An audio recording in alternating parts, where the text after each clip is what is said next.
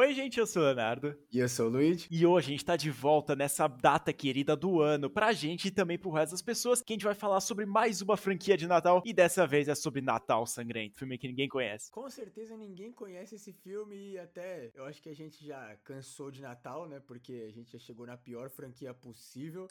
Então, cara, é. Léo, que barulho é esse? Meu Deus, não. Não, de novo não, velho. Don't want a lot for Christmas. There's just one thing I need. Don't care about the presents underneath the Christmas tree.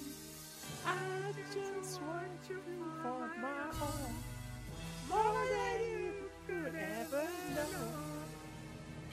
Make my wish come true.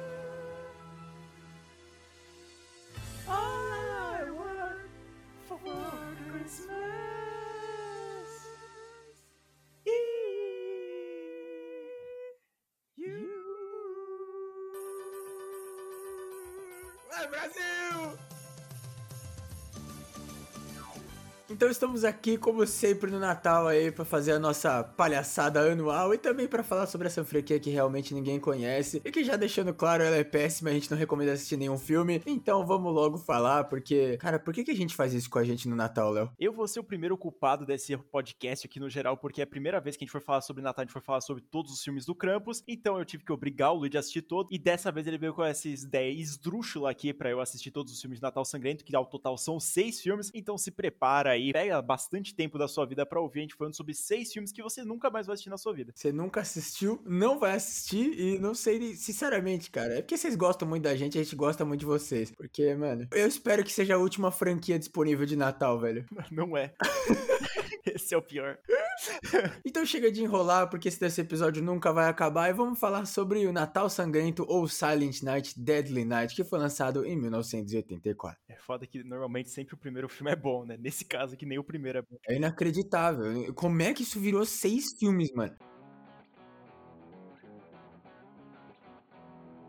O filme Natal Sangrento a gente começa acompanhando uma família que vai fazer uma viagem lá pra ver o vovô da família, só que infelizmente nesse meio trajeto pra volta ali, depois do velho falar algumas verdades pro menino e ninguém acreditar nele, né, porque ninguém acreditava que o velho falava, o moleque vai lá, volta com a sua família no meio do caminho e eles dão de cara com o Papai Noel que ele tem o plano de matar toda essa família. E ele vai lá e consegue fazer isso, deixando só a única pessoa viva, a criança, e matando os dois pais. De um jeito meio desnecessário pra ser sincero. E que a gente vai assistir muitas vezes no resto da franquia. De verdade, eu não sei como que essa ideia virou um filme e como esse filme virou uma franquia. Vocês sabem, aí a gente já fez Krampus, já fez Black Christmas, já fez lá no canal eu fiz Uma Noite de Fúria, né? Papai Noel assassino é zoado. É, só que assim, naqueles filmes pelo menos tem um limite, sabe? Nesse filme aqui, o, o, o filme já começa com o Papai Noel abusando uma, de uma pessoa, entendeu? Então assim, tudo bem, é um maluco vestido de Papai Noel? Sim, mas ainda é o Papai Noel pra gente, tá ligado? E isso vai causar uma puta de uma ideia escrota. Porque depois que eles crescerem, né? Tudo bem que assim, não sei como, não é explicado como que a criança ficou, né? Porque o, mais velho saiu correndo e deixou o irmão, que é bebê, recém-nascido no carro. E aí eles, obviamente, vão pro orfanato, já que eles não têm mais pais, e eles estão lá comemorando o Natal. E aí aparece um cara vestido de Papai Noel e a galera obriga todo mundo a sentar no colo do Papai Noel, que já é uma outra coisa, né? Depois do que a gente acabou de ver, já fica mais problemático do que já é, né? E aí o que acontece? O, o moleque já mostra o que, que vai vir aí pelo futuro porque ele dá um socão no cara e sai correndo. E aí a gente vai percebendo esse comportamento muito estranho dessa criança ao longo de 10 anos, que depois de ele ter ido pro orfanato, depois de 10 anos ele é liberado, então ele vai lá e encontra um emprego numa loja de brinquedos e ele vai ver sua vida normalmente. Ou talvez não, né? O cara não bate muito bem da cabeça. Eu acho que é injusto a gente falar que o cara não bate bem da cabeça, porque no lugar dele também provavelmente ia ficar do Lelé da Cuca, velho. Acho que não tanto que nesse cara. E depois de conseguir esse emprego, ele vai lá e começa a ter um crush de uma empregada lá também do lugar onde ele trabalha. E aí depois ele tentar flertar, fazer todas essas coisas, a gente vai ver novamente a cena dos pais dele sendo mortos por meio de flashes na cabeça dele, mostrando que ele não tá pleno até os dias de hoje. E repetindo de novo a cena da teta da mãe dele indo pra fora, porque, cara, eu juro, é toda santo filme e vez que aparece isso. Francamente, assim, a transição dos caras ser uma teta que vai aparecer aproximadamente aproximadamente 15 vezes durante a franquia inteira, já dá para saber que não tinha por que continuar assistindo esse filme. Mas a gente continuou. E o que acontece é que chega lá na véspera de Natal, né? E obviamente o cara que tá se vestindo de Papai Noel acaba se machucando, fica doente e não vai trabalhar. E aí quem que vai ser o Papai Noel? O cara que tem problemas psicológicos envolvendo o Papai Noel, obviamente, né? Quem não faria uma coisa dessa? Ele coloca a roupa de Papai Noel e fica lá com as crianças fazendo a palhaçada na loja. Quando fecha a loja, o pessoal fazer aquela festinha de final de ano, né? Todo mundo tá felizão. O nosso protagonista ainda não tirou a roupa por algum caralho de motivo. E aí ele começa a ter o flashback de guerra dos pais dele sendo assassinados. E aí dá ruim. E o Luigi diz que dá ruim porque ele vê a Pamela e um outro colega de trabalho saindo ali pra um cantinho para dar uns pega. E ele vai olhar o que que tá acontecendo, né? Porque eu acho que o cara não amadureceu o suficiente para saber que a crush dele tá tendo pegar o maluco. Só que aí depois, quando eles começam a realizar o ato sexual, o Billy chega lá e pensa que a Pamela tá sendo abusada pelo outro cara. Então simplesmente ele vai lá, pega o maluco e acaba matando com as luzes de Natal, que é uma morte até legal. Ele vai lá e decide também matar a mulher porque, não sei, que sim, o cara virou um assassino do nada. A gente entende os flashbacks de guerra, né? O estresse pós-traumático, ficar lembrando da teta da mãe dele o tempo inteiro. Mas, mano, como o Léo bem disse, acho que ninguém ia chegar nesse ponto. Porque, velho, o cara ele ia congelar, entendeu? Ele ia sair correndo, ele ia desistir da vida, ele ia se matar. Não, ele decide matar todo mundo. E basicamente, o resto do filme vai ser ele matando todos os empregados da loja, vestido de Papai Noel, porque ele vai falando, né, quem é bonzinho e quem é do mal. E como todo mundo era adulto escroto, todo mundo é do mal, todo mundo é Nori. E aí ele mata todo mundo. E o senso de justo ou não é simplesmente muito desordenado na cabeça desse cara, porque simplesmente ele vai lá e decide interromper a trança de dois adolescentes lá, porque ele vai lá e fala, mano, vocês estão sendo Nori, então eu vou matar vocês e foda-se. Ele vai lá e quebra a janela do carro com a mão e foda-se, ele vai lá e mata porque sim, ele virou outra pessoa. O cara basicamente invocou o Jason, o Michael, Leatherface, porque o cara é tipo, sei lá, do nosso tamanho, e ele virou um titã. Não que a gente não seja grande, a gente é alto, gente, mas eu sou magrinho, entendeu? E o cara vira Jason, o espírito dele. É o espírito do Papai Noel.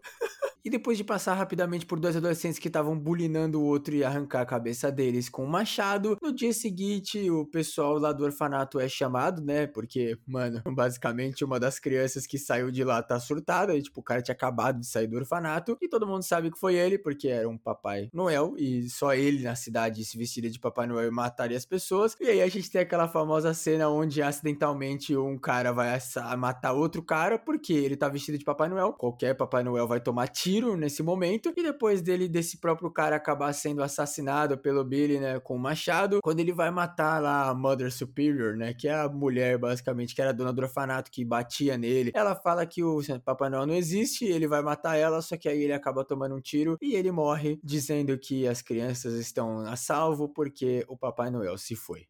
Vai se fuder, né?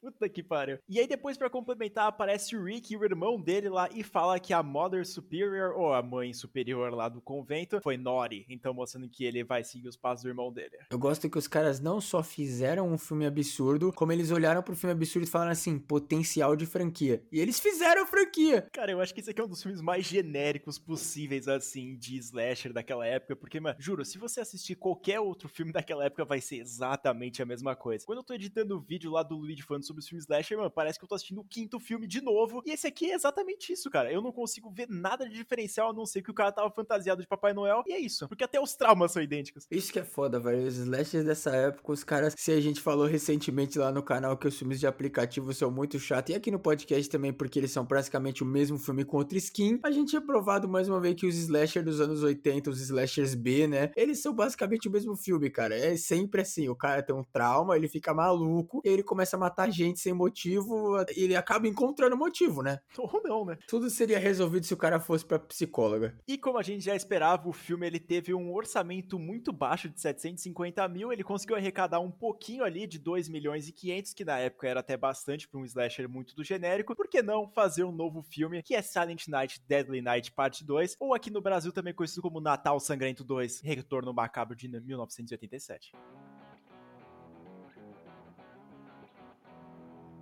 E agora eu vou ser bem sincero, quando eu fui assistir esse filme aqui é uma semana atrás, porque eu tinha que ter um preparo, né, pra assistir todos os seis filmes de uma vez. Esse segundo filme aqui ele me surpreendeu bastante porque eu estava jogando enquanto eu assistia ele. Eu comecei a prestar atenção e falar, mano, peraí, o que tá acontecendo? Será que é um vídeo explicando o que aconteceu no primeiro? Ou se é realmente o um filme usando de flashbacks em níveis absurdos para tentar ocupar mais tempo de tela? E foi a segunda opção. Esse filme aqui é criminoso. É inacreditável que é praticamente 50 minutos dessa porra aqui e é só flashback entre o irmão dele que tá falando lá pro psicólogo e ele começa a contar exatamente a história que a gente acabou de assistir do primeiro filme. E ainda mais para mim que eu assisti no mesmo dia, um em seguida da outra. Então, mano, é perder tempo, velho. 50 minutos da minha vida. E o pior de tudo é que o filme ele já começa com o cara contando pro doutor, né, pro psiquiatra o que aconteceu. E ele, obviamente, tá num hospício porque ele matou pessoas fora de tela. Nos quatro anos aí que passou entre o primeiro filme e esse aqui, o cara ficou mais maluco que o irmão dele, porque eu imagino que se alguém visse um Papai Noel matando pessoas de novo, provavelmente iam queimar, iam proibir se vestir de Papai Noel na cidade. E aí ele começa a contar, e aí é exatamente isso. O filme usa as mesmas imagens, não é igual nos Jogos Mortais, que sempre eles vão um pouquinho mais para trás, dá um zoom out na câmera e aparece um personagem novo. Não é isso, gente, é literalmente a mesma imagem.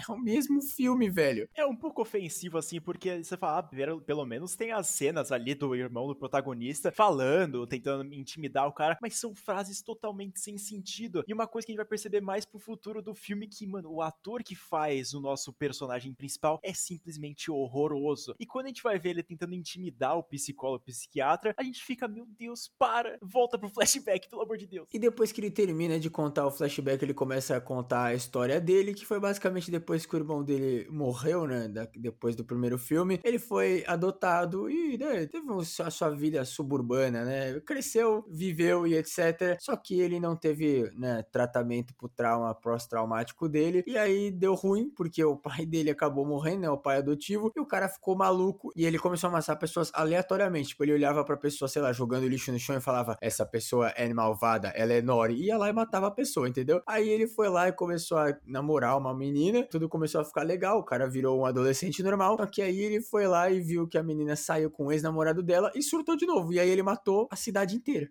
o cara não tem perdão com ninguém, simplesmente.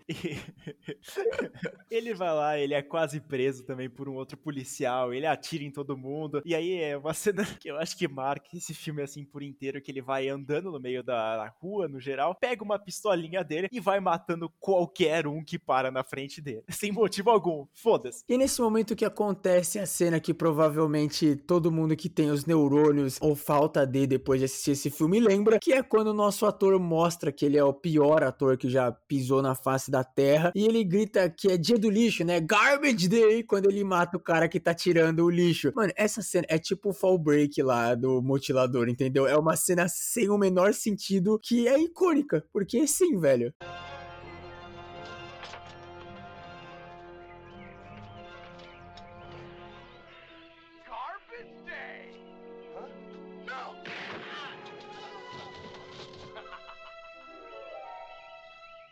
é surreal, assim, porque a cara desse filho da puta atuando é bizarro. E você fala, mano, peraí, esse filme aqui deve ter alguma coisa de comédia. E não, é porque realmente o roteiro é uma merda e a atuação do cara é simplesmente pior que o roteiro. E aí fica, mano, um show de horrores. Quando eu tinha ido pesquisar esse filme para assistir no YouTube, eu achei um vídeo explicitamente só falando sobre Garbage Day. E eu fui assistir antes mesmo de ver a cena no filme. E eu falei, não é possível que isso aqui vai ser real. É o nível do Matthew McConaughey pulando em cima do carro lá no Massacre da Serra Elétrica. E depois disso, o nosso maluquinho da cabeça, ele tenta tirar a própria vida, né? As you do, né? Qualquer pessoa né, na seriedade mental dele faria isso. Ele falha porque ele é miserável e aí ele acabou sendo preso e sentenciado a ficar a vida inteira no hospício. Só que, obviamente, ele não vai ficar a vida inteira porque depois de contar toda a vida e se abrir com o psiquiatra, ele matou o cara usando, obviamente, a cordinha do negócio que grava o áudio lá, mano. Até nisso é genérico, irmão. E aí, para ficar mais genérico e mais parecido com o primeiro filme ainda, ele vai lá, consegue sair desse negócio e pega uma fantasia de Natal pronta para ele cometer mais novos assassinatos. E ele vai lá e tem um único objetivo de fazer o que o seu irmão não tinha feito, que é matar a mãe superior, a Mother Superior lá do primeiro filme. Ele vai lá e consegue matar a mulher decapitando, e é isso. E aí, depois de matar ela, ele vai lá, é encurralado pelos policiais e acaba tomando tiro, como sempre. E conversando com uma das freiras de lá, ele fala que ele acabou, ele foi embora, ele foi morto, dando a entender que aquele cara que tava maluco, ele não tinha conseguido matar ninguém, mas eles vão lá e encontram a cabeça da mãe lá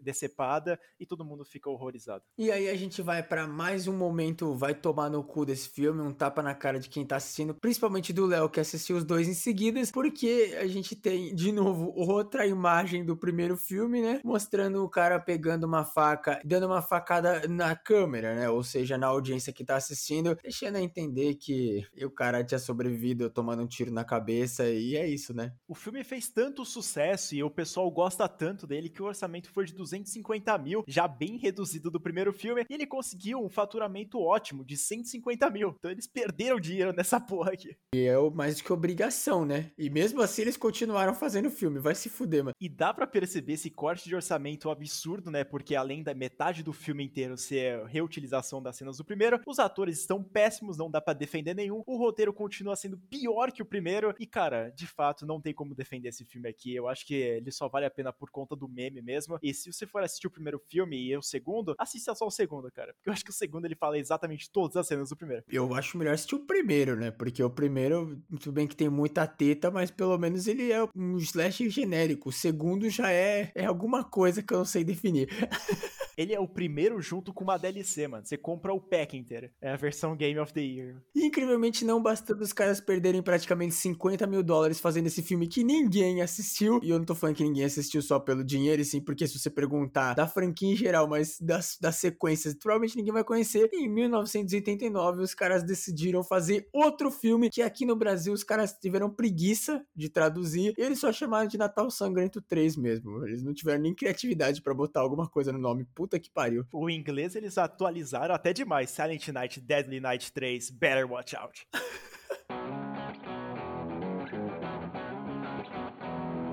Esse do primeiro pro segundo filme a gente já tinha tido aquela pontinha lá, deixando entender que o irmão dele também era surtado e provavelmente ia matar pessoas. O segundo pro terceiro eles deixaram aquela pontinha, né, que o nosso assassino do segundo filme mesmo, o Rick, teria sobrevivido. E é exatamente isso que aconteceu. Ele tomou o tirão na cabeça e ele entrou em coma por seis anos. E o cara tá literalmente com, mano, um negócio enfiado na cabeça, ou seja, ele tá sobrevivendo através de aparelhos, ele tá no coma tunado, mesmo que ele tá de pé. Eu nunca vi alguém ficar de pé em coma coma. E aí, tirando uma boa página do livro de Exorcista 2, o Herege, mesmo antes desse filme ter sido lançado, os caras decidem fazer aquela terapia, né, para descobrir o que tá passando na cabeça, né? Você já olhou para alguém e pensou o que passa na cabeça dela? Sim, eles fizeram isso, eles pegaram uma menina cega e ela vai sentir o ki do cara, não sei, o chakra e vai entender o que, por que que ele matou gente. Mano, eu acho que essa foi uma das coisas mais bizarras que eu já li na minha vida, velho. Se o primeiro filme e o segundo também eles apostaram mais nessa parte do slasher, de fato, nesse aqui ele assume essa parte do misticismo e é ter essas coisas dos sonhos, todas essas paradas. E a nossa protagonista, a Laura, ela vai lá e tem meio que superpoderes para conseguir ver os sonhos desse cara, porque de acordo com o nosso especialista, o doutor que tá responsável pelo caso, ele quer estudar o mal para conseguir tratar o mal. E ele usa até uma metáfora da cobra, falando que como você vai tratar a filha de uma cobra usando o veneno de outra, estudando. Então ele vai lá e tenta estudar o cara. Só que obviamente tá errado, né? O cara meteu o Dr. Loomis. Ele devia ter feito o Dr. Loomis daquela trilogia lá, não o do Dr. Loomis original, né? Se bem que o Dr. Loomis do, do, do Halloween original sempre foi maluco, né? Ele desistiu muito rápido de cuidar do Michael.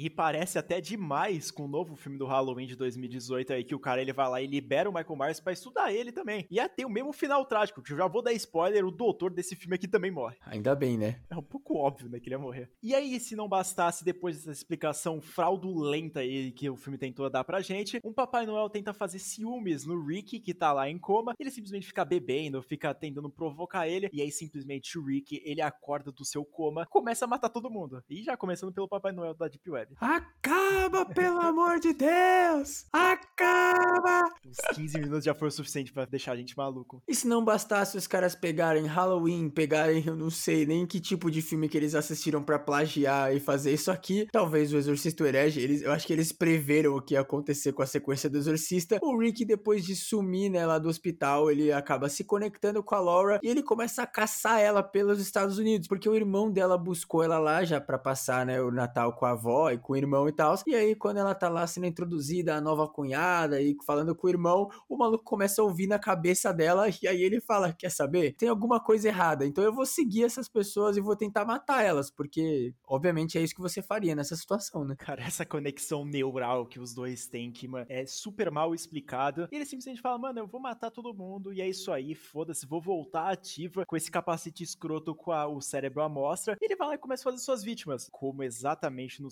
primeiro e no segundo filme. O terceiro é a mesma coisa. A única coisa que eu tenho mais consideração sobre esse filme é que tem menos teta. Ou até mesmo não tem, porque eu não prestei atenção o suficiente. Assista por sua conta e risco. Pode que eu tivesse assistido essas porra aqui, tudo na velocidade uma. Não consegui deixar mais rápido. Que destreza. E se não bastasse essa conexão neural que não é explicada e não faz o menor sentido, o nosso protagonista, ele vai conseguir por algum caralho de motivo, o cara teleporta também, aparentemente, porque ele consegue descobrir onde que a vovó mora e chega lá primeiro. E aí a vovó, como uma boa idosa que faz caridade, ela vai lá e traz o cara pra casa dela, mesmo que ele tá com um negócio enfiado na cabeça e o cérebro à mostra, e ela vai dar um presente de Natal, porque sim, é assim que se faz, né? E aí ele surta e mata a vovó. Terceiro da franquia, os caras não mudou nada. A única coisa que aconteceu é que tem mais morte e faz menos sentido, incrivelmente. E um fato curioso, quando eu assisti esse filme aqui, eu não percebi que esse aqui era o Rick, do segundo filme, e eu só fui descobrir vendo outros vídeos e explicações, porque, cara, eles trocaram o ator do segundo filme pro terceiro. Tudo bem que o segundo era horroroso, mas era engraçado ver esse maluco falando merda e, fa e fazendo as suas caretas lá. E nesse aqui eles colocaram um maluco que não tem nenhuma expressão, só fica com uma cara de bunda e não parece o protagonista do segundo. Eu acho que foi tipo o recast mais absurdo, porque os caras não contentes em, em, mudar a cara do maluco, já que ele ia botar aquele negócio na cabeça, eles pegaram alguém que não tem nada a ver com o cara. Mano, esse maluco literalmente parece tipo um projeto de ciência muito bugado com a maquiagem. E no segundo filme era só um maluco normal. Ele parece um cara do exército loiro genérico dos Estados Unidos. Só que careca, parecendo o Deadpool do filme X-Men Origins Wolverine. E aí, fazendo seu confronto final, a Laura e também o Rick, eles vão lá e começam uma batalha. Só que ela acaba sendo salva pelo Chris, que é um outro personagem que a gente nem citou e provavelmente não vamos citar novamente. Ele vai lá dar um tiro de shotgun matando, e, e é isso aí. Dando a entender que ele morreu, na verdade, né? Porque depois, no final do filme, como sempre, vai dar uma pontinha solta e falar que ele estaria vivo. E essa pontinha é feita do melhor jeito Deadpool, já que eu acabei de mencionar ele, porque a menina fala: Olha só, Feliz Natal, obrigado por salvar minha vida. E aí ela tem a conexão neural e vê o, o Rick quebrando a quarta parede, olhando pra câmera e dizendo: Feliz Ano Novo. Eu tive que assistir algumas vezes essa cena para entender, porque eu tava tentando, eu juro, eu tava forçando a minha cabeça para entender e eu não entendi. Eu acho que essa franquia é muito grande para mentes pequenas igual a nossa, cara. Os caras preveram o Exorcista 2, mano. Precisa fazer um curso para entender. E esse filme aqui originou o Halloween de 2018. Cara, eu acho que não tem nem o que falar. Eu, eu, sinceramente, já chegou no ponto do podcast em que eu contemplei minha vida várias vezes. Eu nem lembro se eu avisei ao Léo que essa franquia era uma bosta. Mas é isso, né, gente? Eu acho melhor a gente se livrar dessas coisas logo e depois ficar com coisa legal pro próximo ano. Porque, mano. É uma tortura que é necessária ser passada, né? Porque eu tenho certeza que vai aparecer algum telespectador que vai falar: nossa, se podemos falar de Natal Sangrento, a gente vai falar o quê? Não? A gente vai ter que falar. Então já tá aí. Mano, se você tá querendo que a gente falasse dessa saga aqui, aproveita. Se você for uma das três pessoas que assistiu esse filme, né? Contando eu e o Léo. O diretor de arte e o cara que segurava a luz. É tipo quando a gente vai lá no Leatherbox colocar um filme de MTV e, sei lá, 20 pessoas assistiram o filme. E aí, depois desse grande sucesso e todo mundo falou: Nossa, eu quero mais filmes sobre o Natal Sangrento, eles foram lá e decidiram lançar Natal Sangrento 4, a iniciação de 1990.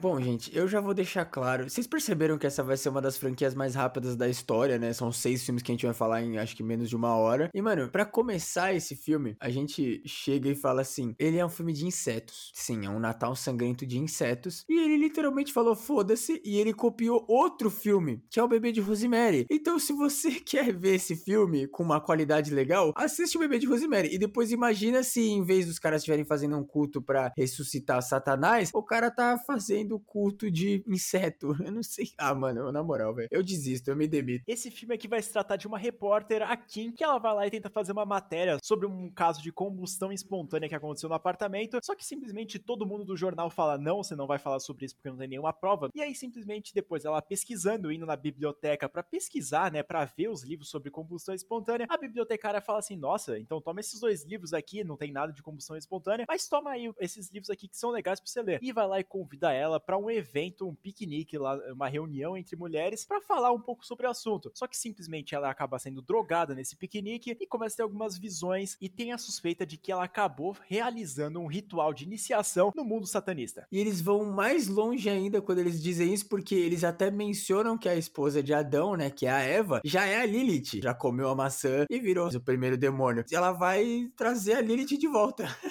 Pô, e aí tem um outro maluco lá que ele fica fantasiado, ele é simplesmente nojento e colocado ali só por ser um personagem de merda. Ele vai lá e começa a perseguir a nossa protagonista também. Ela acaba realizando outro ritual aí que o pessoal começa a inserir insetos em lugares inapropriados, os buracos de baixo. E aí, cara, dado a entender que ela fez o ritual satânico lá e ela teria meio que um filho, ou ela se tornaria a própria líder. Não sei mais o que falar desse filme. É deplorável, velho. Eu, eu gosto que o filme ele vai assim, quando ela volta, né, depois do que o chefe briga com ela e ele fala assim: Não, mas quer saber, mano? Você pode ficar com a história assim, né? Ou seja, não, não nem sei se deixa entender que o chefe dela fazia parte do culto, igual lá no Bebê de Rosemary. Mas aí depois o filme ele dá tipo um, um pulo de 180 graus muito fodido. E a gente vai direto para isso, da mulher ser drogada de novo e o cara tá enfiando o inseto na coisa dela, entendeu? E ela tá vomitando. E, mano, tá sendo abusada aí. O que tá acontecendo? E é nesse momento que você olha assim pra tela do computador você se questiona, mano, isso aqui é um filme de Natal sangrento realmente? E de fato é, e é um filme muito péssimo. Eu não sei o que falar, porque depois que acontece esse ritual nojento aí, ela vai lá e começa a ganhar tudo da vida. O marido, que é mencionado algumas vezes que ele não era uma boa pessoa, começa a falar que ela deveria receber e ter, tipo, total autoridade para falar sobre a matéria lá. Tudo começa a dar certo na vida dessa mulher e ela fica um pouco confusa. E aí, no final das contas, acontece uma treta final que aquele maluco lá que tinha realizado o abuso nela acaba aparecendo para tentar matar as pessoas pessoas e, e, sei lá, mano. E depois de um grande 180, o filme vai lá e termina os 360 porque ele volta pro início, onde tava contando aquela história da combustão instantânea e própria que não faz o menor sentido, porque a nossa querida Kim, ela vai lá e né, é desafiada a matar alguém, só que em vez dela matar a pessoa que tinha mandado, ela vai lá e esfaqueia a firma, né, que é a mãe da menina que se matou no começo do filme. E aí a mulher vai lá e vai dar uma facada nela, o marido da nossa protagonista acaba salvando, e aí é uma larva gigante gigante que provavelmente tinha sido enfiada na nossa querida protagonista come o marido dela, a perna dela começa a pegar fogo, e aí ela vai lá, enfia a mão na menina, passa a maldição pra ela, a mulher começa, antes de pegar fogo, ela vai lá e pula do telhado, pegando fogo também. E é isso, gente, o filme acaba como ele começou, uma mulher pegando fogo pulando de um telhado. Não sei se essa parte do podcast deveria ir, porque, mano, não faz o menor sentido, velho. Não é a franquia que a gente tá querendo falar. Porque, cara, a gente tá aqui pra ver um Papai Noel assassino. E aqui não tem um Papai Noel e não é assassino. É literalmente só porque se passa no Natal e eu acho que eles nem mencionam o Natal nesse filme aqui. A única coisa que tem é que o cara vai tentar enforcar o outro lá com luz de Natal. Porque os caras lembraram que eles estavam fazendo uma parte de uma franquia ainda, né? E eu acho que isso foi originado por conta lá do terceiro filme do Halloween, da ideia inicial que foi de fazer filmes diferentes. E aconteceu o Halloween 3 e depois no 4 voltou com Michael Myers. Nesse caso aqui, eles fizeram três filmes com a mesma história e falaram, mano, quer saber? Vamos fazer uma história totalmente diferente. E saiu isso. Eu não sei nem descrever, velho. Esse filme é uma bosta. Os caras chegaram no terceiro filme incrivelmente, porque a história original já era uma bosta. E aí, quando chegou nesse aqui, os caras falaram assim: ah, gente, vamos mudar, né? O que a gente vai fazer? Porra, mano, Bebê de Rosemary é um filme legal, né? Vamos copiar? Vamos. E é isso, gente. Se passa no Natal, filme pau no cu de quem tá lendo. O filme, é, de fato, é muito péssimo. Eu tava até um pouco entretido no começo ali, que tava lá pesquisando, indo atrás. Só que aí, quando começou a tentar mostrar essas cenas gore com larva entrando em lugares indesejados, pessoas malucas, atores ruins, eu falei, mano, não tô mais afim de assistir esse filme aqui. E eu simplesmente larguei mão. Acho que eu fiz certo, né? Infelizmente, também eu tive que assistir em 1x essa bosta. Eu peço desculpas, assim, oficialmente, por ter feito a gente assistir esses filmes. Eu já tinha visto. Desculpa, Léo, desculpa quem tá ouvindo, mas, gente, é isso, entendeu? Eu reclamo tanto que as franquias, elas esforçam a mesma história várias vezes, mas não é igual Atividade Paranormal, que não fazia sentido e dava para fazer uma série antológica ou mudar a história. Nesse filme aqui, mano, não tem como. Não tinha nem que existir o original, entendeu? Quem dizer quatro com uma história dessa? Então, gente, porra. Então vamos logo pro quinto filme, que foi lançado lá em 1991, Natal Sangrento 5, O Horror na Loja de Brinquedos.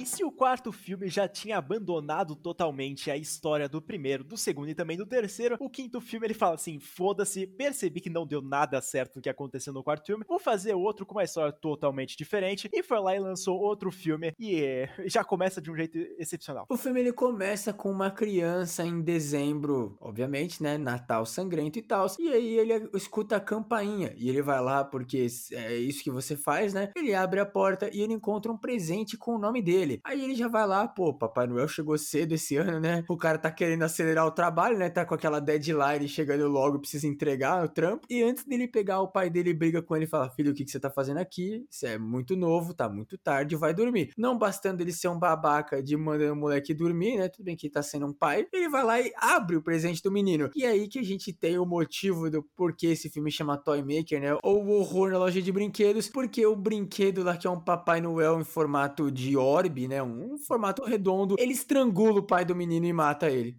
É impressionante, velho. Eu fiquei incrédulo, porque me lembrou o filme do Krampus. E aí, depois da morte do pai dele, a criança e a mãe vão procurar alguns brinquedos. E aí, simplesmente, o Pino, que é um personagem que vai ser importante aí pro resto da franquia, e também o seu pai, Joe Peto, decide entregar um brinquedo que seria meio que proibido, porque ele vai lá, depois de tentar entregar pra criança, o pai dele fala: Não, você não pode fazer isso. E ele fica muito puto com ele, deixando a entender que aquele brinquedo ali também iria matar alguma outra pessoa. E esse brinquedo, sim, acaba matando outra pessoa, porque o Pino acaba tombando num cara e derrubando o brinquedo de larva, né? Larry, a larva. E o cara fala: Hum, bonito isso aqui, vou levar pra minha criança. Aí ele vai lá e compra. E quando ele tá, chega em casa, ele tá lá vendo os brinquedos que ele acabou de comprar para um adulto. Ele acaba sendo confrontado pelo proprietário de onde ele tá morando, né? O grande Harold. E aí o cara fala assim: Querido, eu sei que eu tô atrasado, eu tô tipo Peter Parker. Então, assim como Peter Parker, eu vou te trazer uma pizza. O cara vai lá e dá a larva, né? O Larry, a larva pro cara. E aí o cara tá indo pra casa e a larva entra na boca dele, sai pelo olho, faz ele bater o carro e o carro explode. Eu gostei que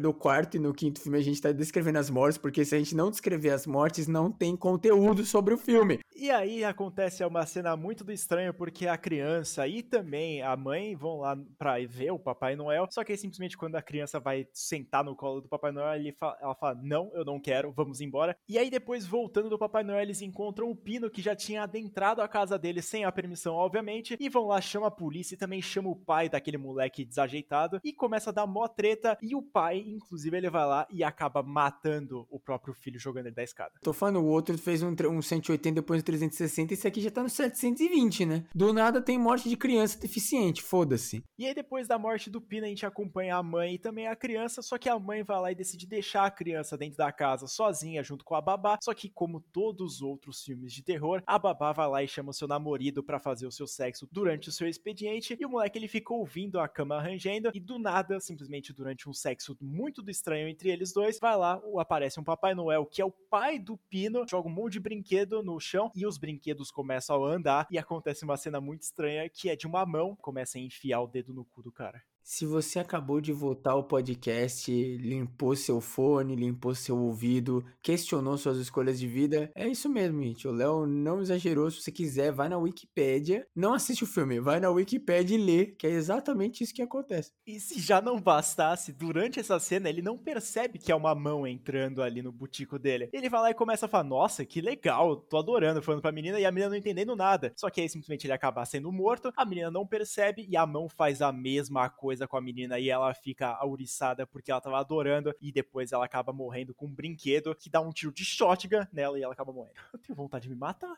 E a gente já começa a ter o nosso desenvolvimento, tirando mortes aleatórias e crianças estranhas sendo empurradas de escadas. A gente acaba tendo uma participação aleatória de outra pessoa com o mesmo nome da protagonista do, do filme anterior. E ela tem um filho adotivo que acaba dando ruim, né? Porque ele acaba indo pro hospital depois que tem um foguete no skate dele. E a gente descobre que o Toy Maker, né? O Joe, o cara que matou o filho, que tá brigando com todo mundo e tal e tal, ele tinha sido preso porque ele fazia pegadinhas, né? Né, muito pesadas, ou seja, ele fazia os brinquedos matarem pessoas. E o detalhe pior é que ele começou a fazer isso porque a esposa grávida dele morreu quando ele bateu o carro. E aí o cara ficou maluco. Mano, eu gosto que nessa franquia os caras eles tipo fazem um, um trauma genérico pra pessoa agir tipo batshit crazy, né, mano? O maluco começou a matar criança. Ninguém tomaria essa atitude. Cara, para complementar, acontece coisas bizarras, se a gente pode dizer assim, que a Sarah, ela vai lá pro porão e encontra os brinquedos. E ela vai lá e desmascara um brinquedo lá, que não seria uma pessoa, e ela vai lá, é parada pelo próprio Joe, que tava morto ali no corpo, e ele vai lá, tá vestido de Papai Noel. Mas fica tranquilo que tudo pode piorar. E continuando a lembrar que eles estão na franquia Natal Sangrento, o nosso querido Pino, que sim, ele não morreu porque ele é um robô que foi feito pelo Joe depois que ele perdeu o filho, e aí ele era quebrado, né? Porque ele caiu da escada e morreu, entre aspas, porque o Joe ficava quebrando e reconstruindo ele porque ele não era um bom filho, já que ele não era uma pessoa. E aí o Pino, vestido de Papai Noel, tira uma grande página do livro do cara que gerou essa franquia inteira, aquele Papai Noel maluco, ladrão de bebida e abusador de gente, e dizendo que ele quer que a mulher seja a mãe dele e mandando os bonecos para matar o filho dela, ele começa a abusar da mulher. E aí, para finalizar esse filme de merda, que a Sarah vai lá, consegue e pegar uma chave de fenda, enfincar na cabeça dele e viver a sua vida feliz aí, porque o, o robô do mal é do caralho aí, morreu e. Meu Deus, velho. Chega, por favor. Se não fosse tão bizarro gratuitamente e tão mal feito, eu acharia até interessante essa ideia, tá ligado? Mas os caras colocarem personagem com o mesmo nome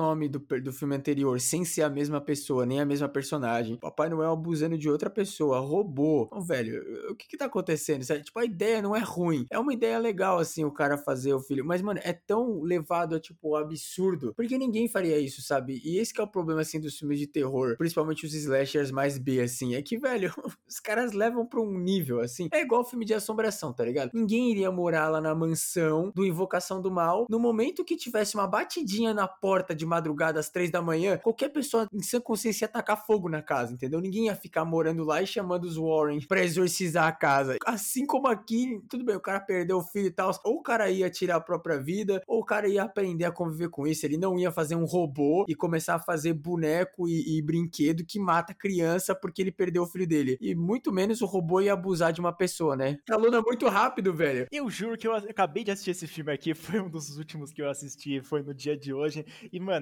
eu já esqueci tudo da história. Eu confesso, o filme merda do caralho. Eu tive que assistir na velocidade 1 também, essa praga aqui. E, mano, só tenho ódio pra essa bosta aqui. Porque, sério, eu passei muita raiva assistindo esse filme aqui, porque simplesmente não faz o menor sentido. Além dele ter largado toda essa história do Papai Noel do mal aí, que costuma matar as pessoas, tudo bem que ele volta mais ou menos assim. Só que é um porra de um robô que abusa de gente e é um monte de brinquedo assassino. E, mano, sério, vai se fuder. Eu tô nervoso real, mano. Não é pra tá assim, mano. Feliz Natal, Léo. Que presente de merda! Eu preferiria receber carvão do que receber essa porra de filme, mano. E como todo bom último filme de uma franquia, esse aqui foi o último dessa história, né? O numerado. E os caras largaram esse filme por muitos anos. Incrivelmente, eu não sei nem como chegou até aqui. Eu não sei nem como em 2012 os caras decidiram fazer um remake. Mano, se ninguém conhecia o original, quem que vai assistir o remake, velho? Mas foi exatamente isso que eles fizeram em 2012, lançando Natal Sangrento.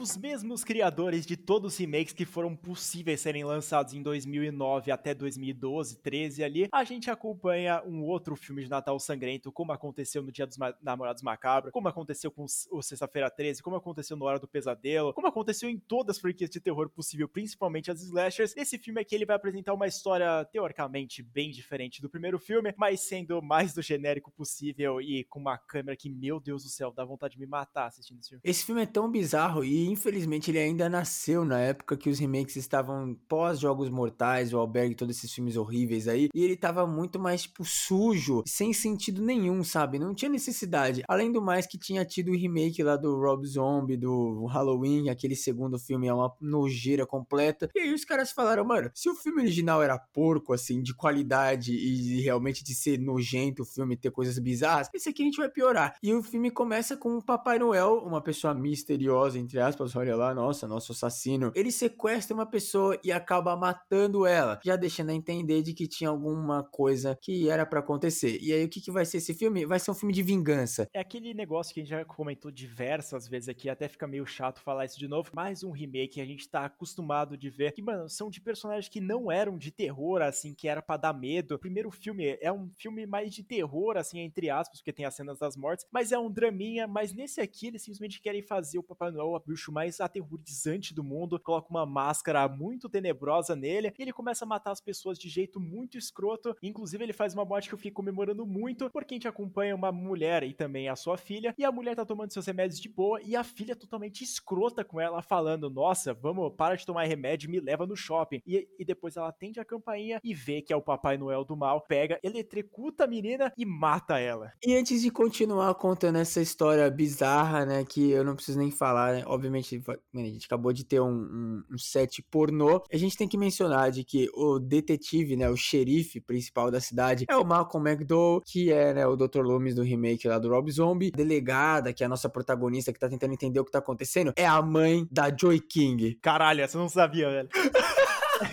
Agora eu tô ansioso, eu gostei desse filme. O plot twist onde o pior filme já feito aqui nesse canal acabou virando melhor só por ter essa relação. E aí a gente vai ter, né, a mãe da Joey King, a grande Jamie King. Ela vai começar a tentar entender o que tá acontecendo, então ela pega todos os papais noéis da cidade e aí ela começa a interrogar os caras, né? Só que aí, obviamente, não vai dar certo porque ela tá interrogando um cara, aí outra pessoa morre. Aí ela vai interrogar outro cara, aí outra pessoa morre. Então ela nunca consegue encontrar quem quem que é de verdade, até que acaba acontecendo que ela consegue, porque ela prende o cara praticamente no ato. E aí, nesse meio tempo, o filme ele toma bastante da fonte do que acontece no Dia dos Namorados Macabro 3D, que é como o pessoal tá gravando um pornozão, e aí simplesmente o Papai Noel aparece lá e pensa que eles são muito nori, eles são muito errados, não é para fazer isso, e ele simplesmente mata todo mundo, e a menina que tava gravando lá, ela simplesmente é a pessoa que mais se fode, porque ele pega ela, obviamente ela tava correndo pelada, pega ela, joga no triturador e faz uma cena muito péssima, porque, cara, eu não sei, os caras insistem em botar 3D nesse filme. Então, depois da nossa protagonista começar a interrogar os caras, ela acaba encontrando o grande assassino, só que aí, só que aí o cara some numa galera lá, todo mundo vestido de Papai Noel e tal, né? Natal, e os caras precisam ganhar o pão, né? Precisam fazer dinheiro. O Papai Noel chega lá na, na igreja e mata todo mundo. Ele mata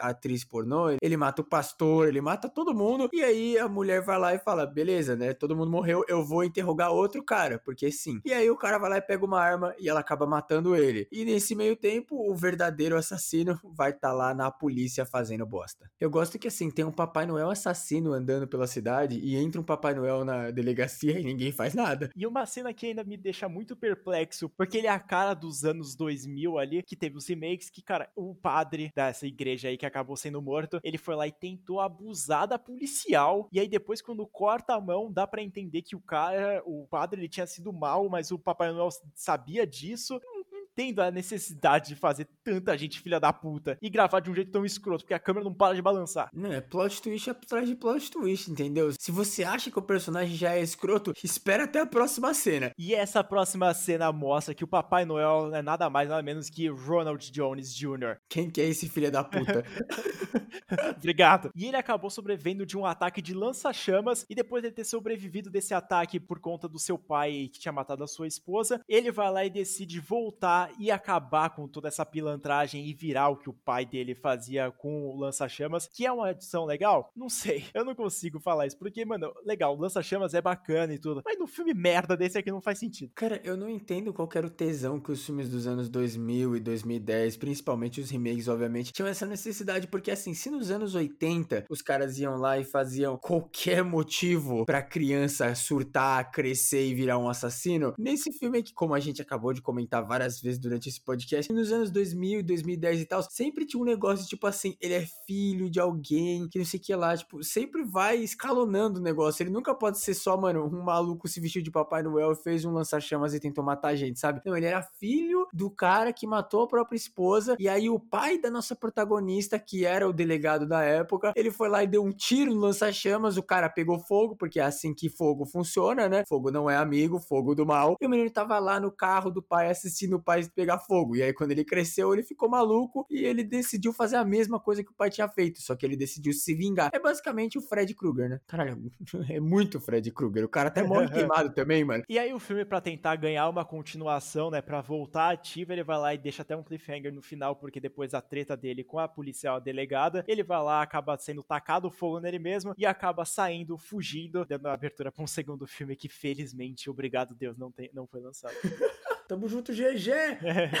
Gente, é isso, né? Eu, francamente, não sei nem se eu devo perguntar ao Léo qual que é a, a, sequência de nota do pior pro melhor, do melhor pro pior. O de melhor qualidade, assim, por não ser tão doente, é o remake, incrivelmente. Só que o remake é uma porqueira total. Então, velho, Léo, se você quiser arriscar, manda aí, velho. Cara, é muito difícil fazer isso aqui, juro, é muito difícil mesmo, porque eu odeio a maioria dos filmes, mas eu diria que em último lugar estaria o quarto filme, em penúltimo eu colocaria o quinto filme, e em quarto lugar eu colocaria, eu acho que o terceiro, mesmo sendo uma palhaça passada completa, eu acho que ele consegue passar o quarto e o quinto. Em terceiro lugar, eu coloco o remake. Em segundo, eu coloco o segundo filme, que é uma porqueira geral, mas é engraçado porque de tão ruim que é. Em primeiro lugar, o primeiro, porque, sei lá, eu acho ele mais fechadinho, mesmo não fazendo o menor sentido. E ele não precisa inventar tanta coisa assim. Assino embaixo dessa lista, porque é isso, gente. O primeiro filme que não devia nem existir, não devia nunca ter feito uma franquia, ele acaba sendo melhor, como na maioria das vezes, né? A gente sempre que a gente comenta uma franquia, a gente fala que não tem necessidade, só que geralmente realmente o primeiro filme é bom. Nesse caso não é, só que ele continua sendo o melhor da franquia. Então é isso, gente. Eu espero que ninguém assista esse filme. Peço desculpa pelo péssimo presente de Natal, mas é isso. Vocês gostam de ver a gente sofrer, vocês dão risada. A gente também dá risada, né? Mesmo que a gente tá sofrendo bastante. Obrigado aí por mais um ano, Léo, de acompanhamento. E eu não sei, velho. Não tem o filme em lugar nenhum, gente. Então nem procura para assistir, porque salve sua mente.